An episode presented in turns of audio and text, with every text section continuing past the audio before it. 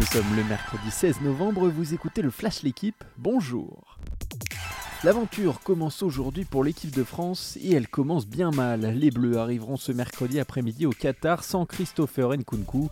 Touché à l'entraînement hier soir suite à un contact avec Eduardo Camavinga, l'attaquant doit déclarer forfait pour la Coupe du Monde. Randall Colomwani devrait le remplacer. Alors que les Bleus affronteront l'Australie mardi soir, Karim Benzema s'est contenté d'un échauffement assez long hier soir. Raphaël Varane a lui fait quelques gammes sans trop solliciter ses ischios. Direction les demi-finales de l'Euro pour l'équipe de France. Impressionnante vainqueur de l'Allemagne 29-21 hier soir pour leur deuxième sortie du tour principal. Les Bleus sont assurés de terminer première de leur groupe.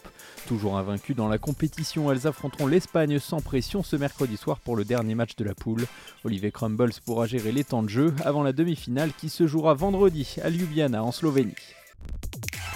Christophe Urios et l'Union Bordeaux-Bègle s'est terminé. Laurent Marty, le président de l'UBB actuel, 11e du top 14, a pris la décision hier de se séparer du manager. Urios avait pourtant prolongé son contrat l'an dernier jusqu'en juin 2025. Conséquence, le club va devoir lui verser environ 1,2 million d'euros. Pour le remplacer, Laurent Marty songe à Yannick Bru, l'ancien entraîneur des avants du 15 de France.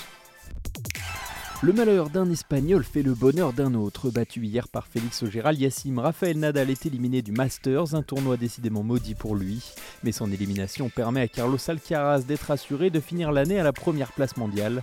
À 19 ans et 6 mois, le vainqueur de l'US Open devient le plus jeune joueur de l'histoire à accomplir cette performance. Un véritable exploit pour la nouvelle star du tennis qui avait commencé la saison au 32e rang. A noter également que Casper Rude est le premier qualifié pour les demi-finales du Masters.